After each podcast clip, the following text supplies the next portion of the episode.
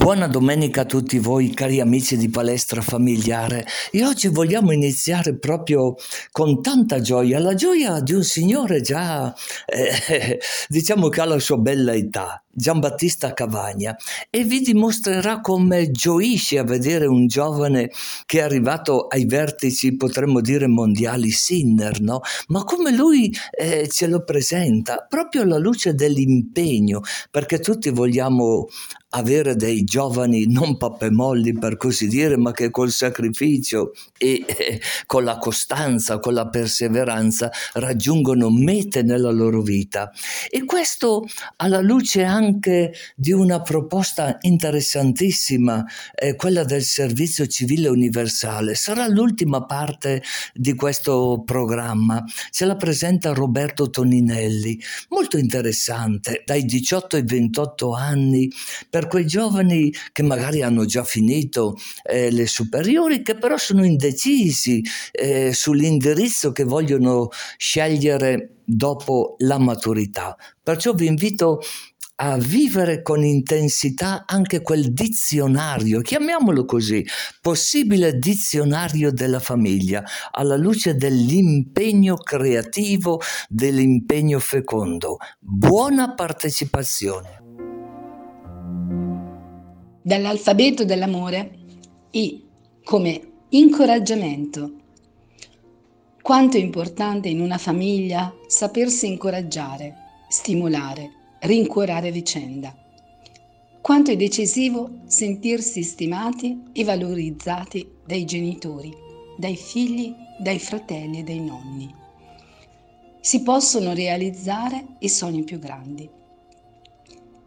E voi, padri, non esasperate i vostri figli, perché non si scoraggino, ma fateli crescere nella disciplina e negli insegnamenti del Signore.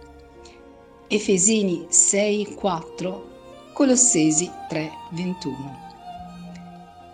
Educare all'ottimismo significa prima di tutto creare e mantenere un'atmosfera familiare ricca di stimoli, che nutra le quattro dimensioni più importanti della vita fisica, affettiva, mentale e spirituale.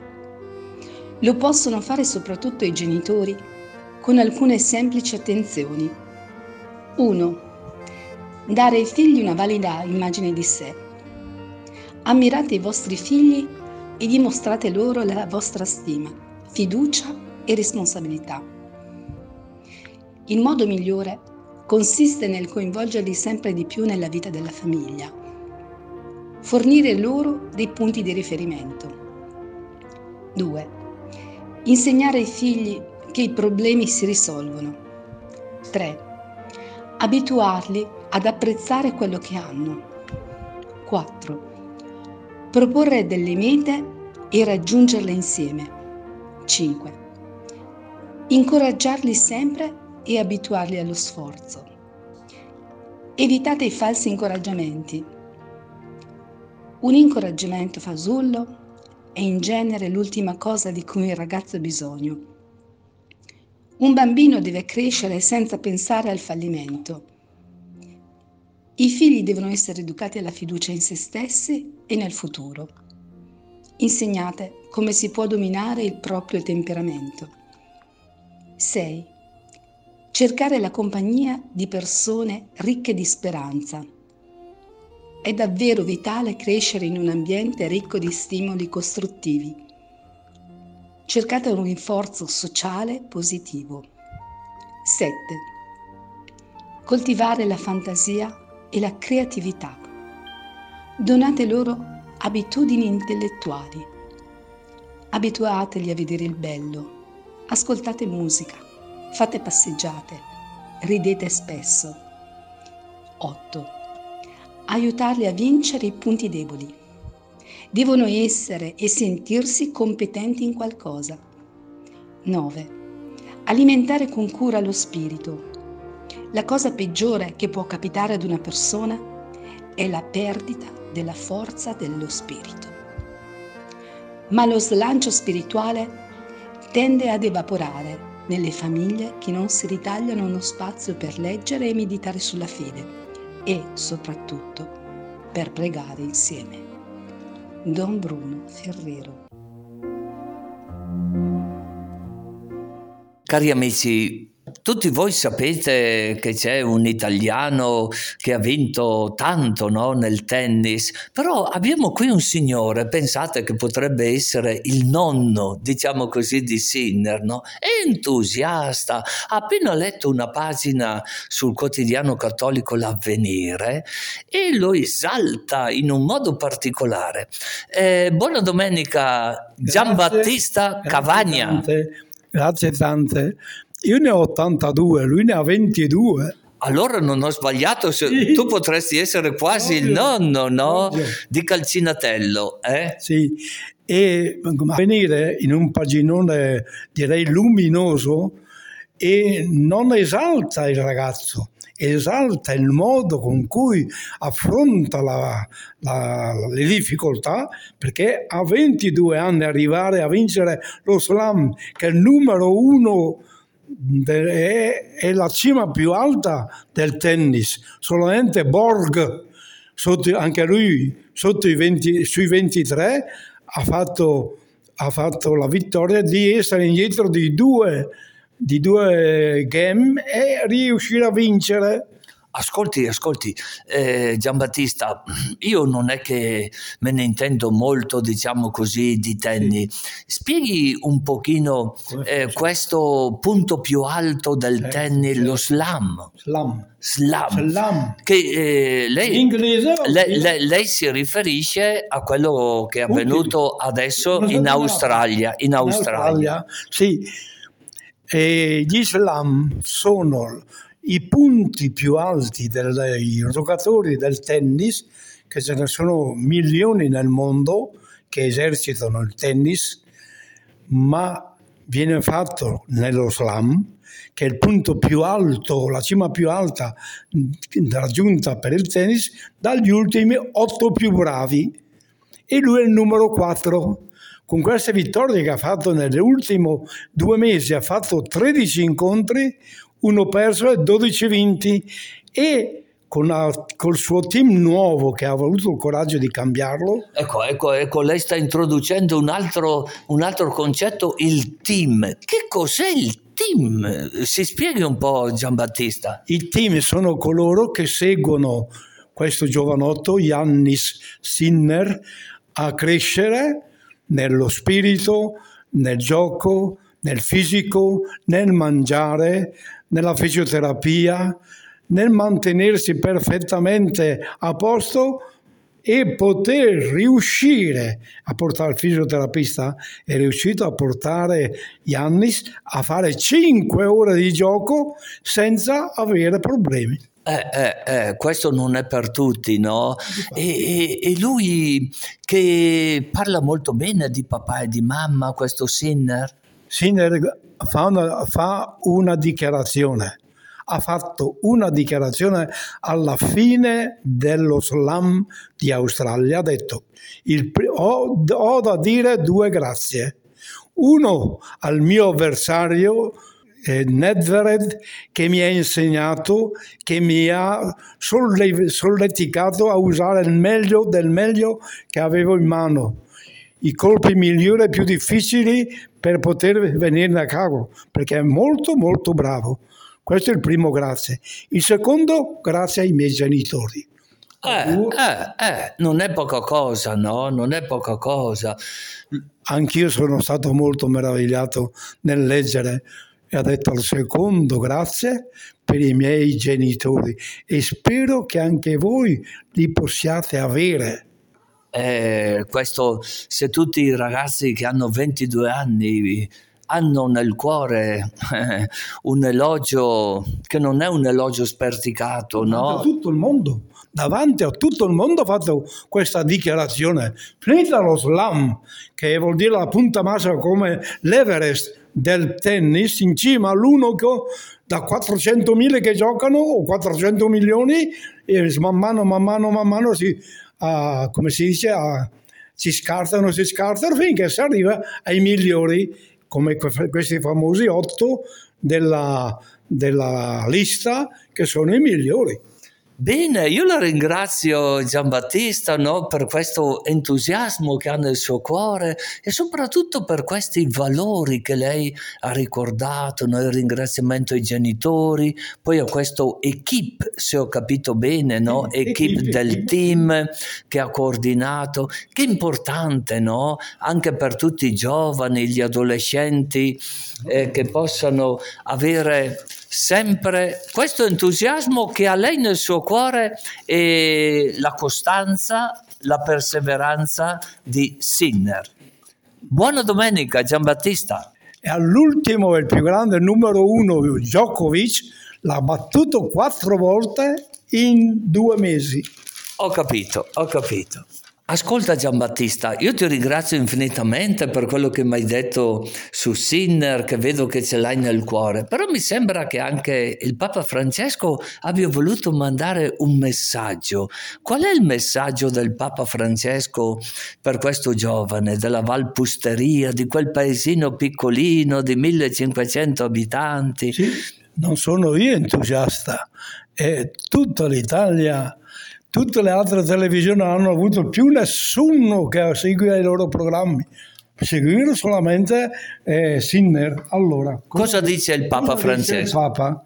Nel tennis, come nella vita, non possiamo vincere sempre, ha aggiunto il Papa, ma sarà una sfida che arricchisce se giocando in modo educato e secondo le regole impareremo che non è una lotta, ma un dialogo che implica il nostro sforzo e ci consente di migliorarci. Bellissimo, bellissimo. Eh, ci voleva questo tocco, questo tocco finale di Papa Francesco.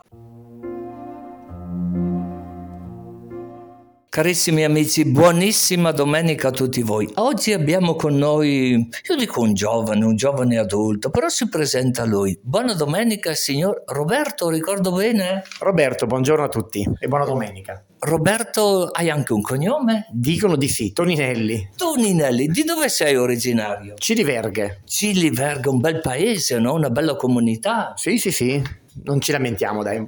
Non vi lamentate, che, che interessante tutto questo, no? E cosa fai di bello nella vita? Sei sposato? Hai un lavoro? Allora, nella vita sono sposato eh, con Silvia, ho due bambini, Elia e Ariana di 12 e 9 e 10 anni, da pochi giorni, e lavoro alle Acri provinciali di Brescia. Allora, due figli, fammi capire, una di quanto? Arianna ha fatto i 10 anni da pochi giorni, abbiamo fatto feste compleanno pochi giorni fa, ed Elia sta per fare i 12 anni i 12 anni. Allora potremmo dire che sono adolescenti, preadolescenti e così. Eh, diciamo Elia si sta via affacciando al mondo della preadolescenza, dai, Arianna non ancora. E certamente non sarà la preadolescenza che hai vissuto tu, dico bene? Ah no, eh, il mondo è cambiato non una volta ma dieci volte, quindi. Ecco, quando dicono che il mondo è cambiato, oggi usano quelle parole un po' solenni, no? Dicono che il paradigma, il paradigma è cambiato, è vero? Eh sì, è cambiato tutto da tanti punti di vista sì, sì. In che senso è cambiato da tanti punti di vista? Perché tu dici che lavori anche alle ACLI, cosa fai di bello lì? Allora, seguo tutta la parte dell'associazione, dunque la segreteria organizzativa, le attività, gli eventi, il rapporto con i circoli, la comunicazione, un po'. Dunque fa, lavoro anche come animatore sociale, animatore di comunità, con questa definizione che ci diamo ormai. Ho capito, ho capito, che interessante tutto questo, no? E, senti un po', però tu sei appassionato anche del servizio civile, mm, dico bene? Sì, più che appassionato, beh, innanzitutto ho fatto io stesso servizio civile. Ah, anche... ah, allora questo è molto più importante di una passione momentanea, no? Perché le passioni durano quel che durano, no? Invece questo allora è un sentimento che continua. Sì, anche se, allora, il servizio civile che ho fatto io, anche per questo il mondo è cambiato, era molto diverso perché era il servizio civile alternativo al servizio militare, perché quando è toccato a me fare militare era, c'era la leva, era obbligatorio, quindi c'era per fortuna dal 72 in poi c'è stata questa legge la possibilità di fare l'obiezione di coscienza e dunque di, no, di svolgere l'anno servizio della patria in modo diverso rispetto al servizio militare. Corretto, corretto. Erano due anni, no? In alternativa al servizio militare. Quando l'ho fatto io era un anno anno. Un anno solo. Anzi, per un periodo è diventato anche 10 mesi addirittura. Però i primi, i primi hanno fatto 24 mesi, poi sono diventati 18. E che cosa ti ha spinto a fare questa scelta di un servizio civile? Perché? Eh, la, però ecco il contesto era molto diverso, io ero obbligato comunque a farlo, ma la scelta è stata quella di dedicare un anno di servizio alla comunità attraverso il servizio ai più poveri, ai più bisognosi, alla comunità in generale. Fammi capire, fammi capire perché questa parola obbligato oggi come oggi non entra tanto nella mentalità corrente dei giovani. Quanti anni avevi quando hai fatto questa scelta? Allora è 23-24 anni, l'ho fatta più o meno nel 2000, quindi esatto, l'età era quella. Però obbligato perché però c'era proprio l'obbligo di legge del servizio di, di, leva. Ora il contesto è molto diverso del servizio civile perché l'attuale servizio civile è una scelta volontaria, nel senso che i ragazzi possono scegliere liberamente di fare questo progetto, diciamo, che è molto diverso rispetto a quello che ho fatto io ai miei tempi, diciamo così. Certo, i tempi cambiano, no? Come no? Come no? I tempi cambiano. Speriamo che cambino in meglio, no? Eh, speriamo, dipende da noi questo. dipende da noi, eh, dipende in, da noi. In questo è positivo però perché quella mia generazione, chi ha fatto il servizio civile, più o meno con motivazioni più o meno valide, ma tutto sommato l'ha fatto perché era obbligato o militare o, o civile, ma il servizio andava fatto per un anno. Alternativo. Alternativo. Que- I ragazzi che lo fanno ora scelgono volontariamente perché perché è una cosa molto diversa, dunque sono loro che scelgono di fare un anno a servizio della comunità. Quindi... Perfetto, perfetto. È importantissimo questo che tu stai sottolineando, la scelta volontaria, però normalmente è generata anche dagli stimoli esterni oppure da persone che già l'hanno fatto oppure da modelli comportamentali che in un modo o nell'altro influiscono su dei giovani che hanno, diciamo così, questa sensibilità, questa attitudine. Per te, quali sono stati i modelli culturali che hanno animato la tua scelta? Eh, eh, eh, anche se la mia scelta era appunto tra servizio militare e civile. Io venivo dal mondo della, dell'oratorio, dell'azione cattolica in particolare, quindi è stata una cosa quasi naturale il scegliere un servizio eh, alla comunità fatto in questo modo, quindi che rifiutasse l'utilizzo della violenza e dello strumento militare, ma invece per dare attenzione attraverso altre attività alle persone più fragili e bisognose della comunità. Perfetto Roberto, però in questo tempo dove si parla di guerre eh, a destra, a sinistra e sembra che ogni giorno ne scoppi una, no? Com'è possibile fare un servizio certamente importante, però alternativo, diciamolo così in un modo un po', eh, un po brutale, no? alla guerra. No?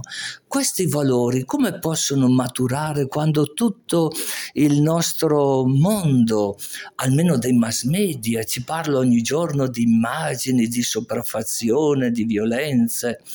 Cosa mi dici? Eh, la soluzione non ce l'ho. Sicuramente è vero che sta purtroppo passando un po' quasi la mentalità, come se queste guerre, questa violenza che c'è ormai, come se fossero un dato di fatto, rispetto ai quali noi possiamo fare ben poco. Era forse nella mia generazione, per quanto ho 48, 47 anni, ecco, no? chissà che età, ma era molto più forte il sentimento di poter fare qualcosa, di poter far sentire la nostra voce e dare il nostro contributo per cambiare le cose.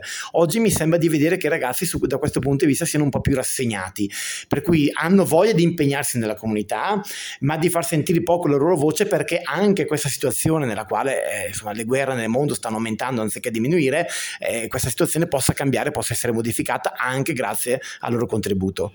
Allora, se un giovane, sto inventando in questo momento, che finisce alle scuole superiori e tante volte non sa bene che cosa scegliere, quale indirizzo universitario, perché vede che altri, eh, magari della stessa età, hanno scelto dopo sei mesi, dopo un anno, cambiano indirizzo Sarebbe opportuno fare questo servizio volontario, come tu hai ripetuto più di una volta, no?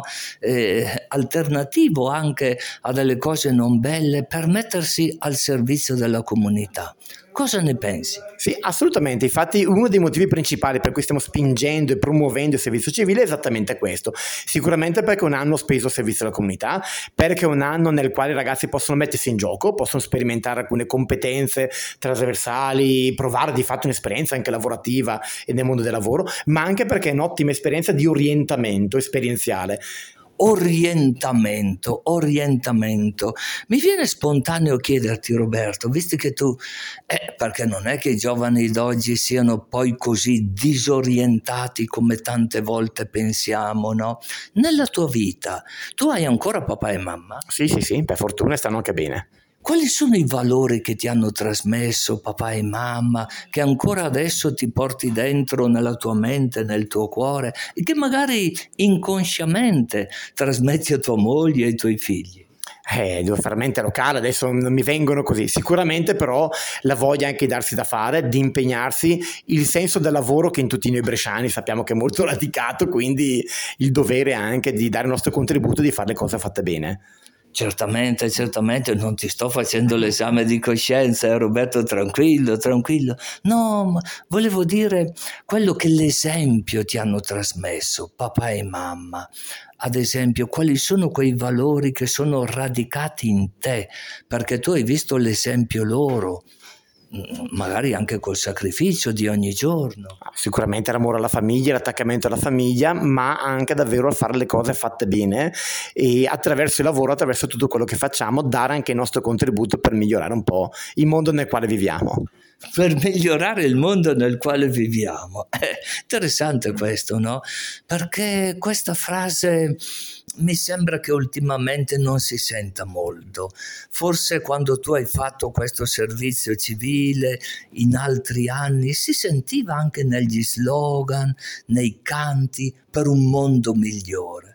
Ehm, non so, io non la sento più neanche nei canti, che siano di un certo tipo di musica o di un altro tipo di musica, però la parola migliore mi sembra che sia sparita un po' dal dizionario mentale.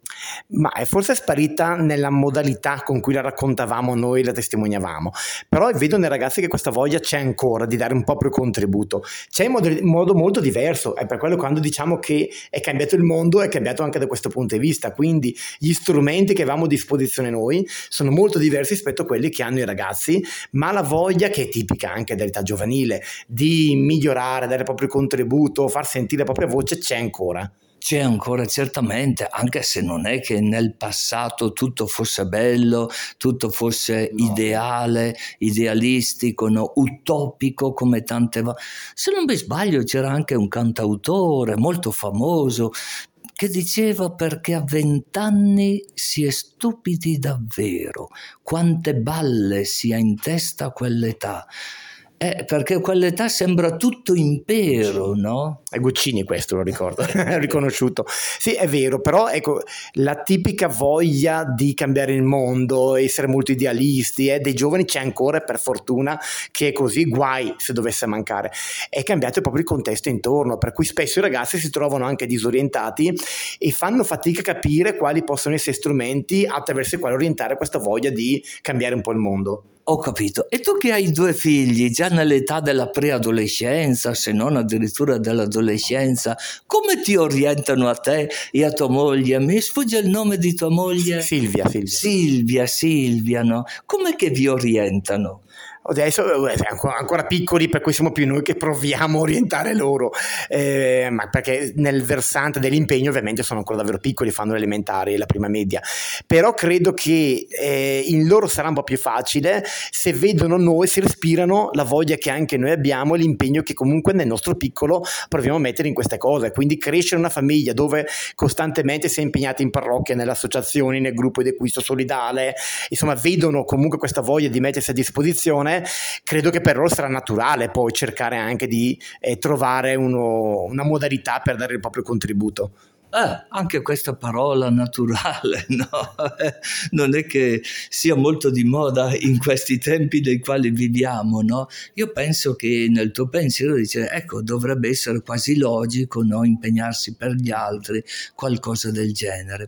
Tu sai che non sempre la parola altruismo è così di moda. È più di moda la parola egoismo. Chissà il perché, io mi chiedo tante volte, magari uno la conosce, la sente, eh, non solo eh, nell'ambito scolastico no? o, o, di altre iniziative, no? però non viene spontanea la parola altruismo. Tu lavori in un'associazione come le ACLI, no? dove l'altruismo dovrebbe essere uno dei primi valori, o mi sbaglio? No, assolutamente confermo. Ed è vero questa cosa che si respira poco. Ecco, su, quello, su questo torno ancora sul servizio civile, perché quello, come il volontariato e tutto il resto, è un'ottima occasione davvero per scoprire che l'altruismo non è soltanto essere buoni e generosi verso, ma è un modo fantastico per essere felici, cioè per scoprire se stessi, per conoscersi, per raggiungere anche la felicità, che è l'obiettivo poi che tutti abbiamo. Certamente, certamente. E questo aiuta anche a vivere quel valore grande della giustizia giustizia. No? Eh, ascolta un po', io ti ringrazio per il tuo tempo, Roberto. Eh, potresti dirci in un modo, non voglio dire flash, però quali sono i passi che un giovane che sente magari questo programma o che lo risente nel podcast proprio per vivere questo servizio volo- di volontario civile, quali sono i passi giusti? Allora, il servizio civile è un'opportunità che viene data a tutti i giovani tra i 18 e i 28 anni per fare un anno di servizio in un ente del terzo settore che fa un progetto o in un ente pubblico che fa un progetto a servizio della comunità. Terzo settore, a cosa ti riferisci? Associazioni, cooperative, fondazioni, tutto quel mondo che è privato, non è un ente pubblico, ma fa eh, attività di interesse generale per la comunità. E tu pensi che un giovane che già ha finito le scuole superiori questo gli faccia bene? Molto bene, perché, come dicevo prima, gli permette di sperimentarsi, di mettersi in gioco, dunque di provare di, eh, a migliorare anche quelle competenze trasversali che sono molto richieste anche dal mercato del lavoro e soprattutto di vivere un'attività a servizio della comunità, a servizio degli altri. E questa possibilità si può fare per un anno, è aperto adesso il bando che scade il 15 febbraio per ehm, insomma, 450 posti più o meno in provincia di Brescia. Il servizio civile poi verrà svolto più o meno a partire da maggio-giugno, dipende dai singoli enti, per un impegno di 12 mesi per 25 ore settimanali. È previsto anche un rimborso di 500 euro mensili che non vanno, ecco, è un piccolo rimborso, non è un vero stipendio e non vanno a togliere comunque valore alla parola volontà volontario perché è un impegno comunque volontario e non completamente gratuito ma a servizio della comunità. Bene, io ti ringrazio infinitamente, faccio gli auguri a te a tua moglie. Non ho capito bene, quanti anni è che siete sposati? Devo fare il calcolo, adesso che anno siamo? Adesso 14, quest'anno facciamo i 14 anni. 14 anni, però avevate fatto un po' di fidanzamento? Ah, mica tanto, è un anno e mezzo, siamo stati abbastanza veloci. Un anno e mezzo, bene, auguroni a te, a tua moglie e ai tuoi figli e buonissima domenica. Grazie e tanti saluti a tutti, buona domenica. Vorrei rivolgere un appello, un invito a voi cari giovani che non avete ancora deciso cosa fare dopo i vostri studi, dopo che magari altri hanno deciso per voi e non siete soddisfatti di ciò che state svolgendo. Ecco che vi si presenta un'occasione unica, imperdibile e sicuramente gratificante, il servizio civile universale. Cos'è il servizio civile universale, detto anche SCU?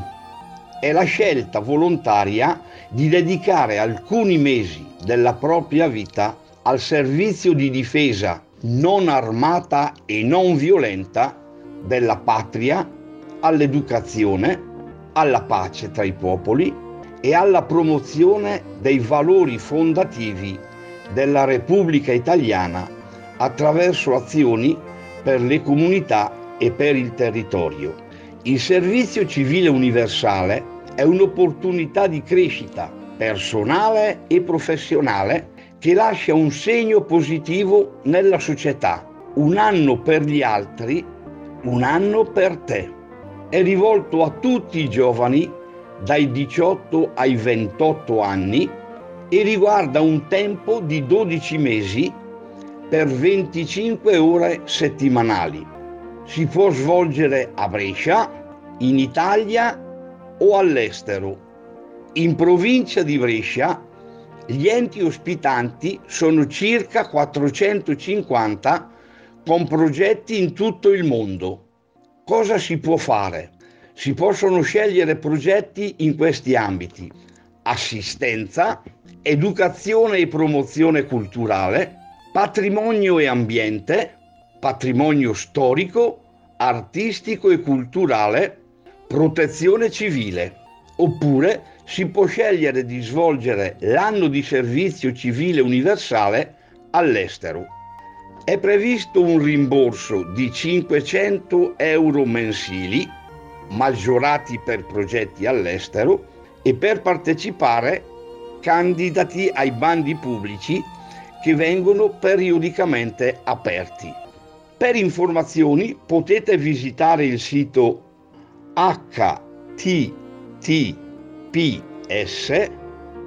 due punti slash slash bresciagiovani.it slash servizio trattino civile trattino universale tutto in lettere minuscole. Grazie per aver ascoltato questo messaggio che spero vi colga nel momento più adatto della vostra vita, perché può essere una scelta importante per il vostro futuro. Auguri ragazzi!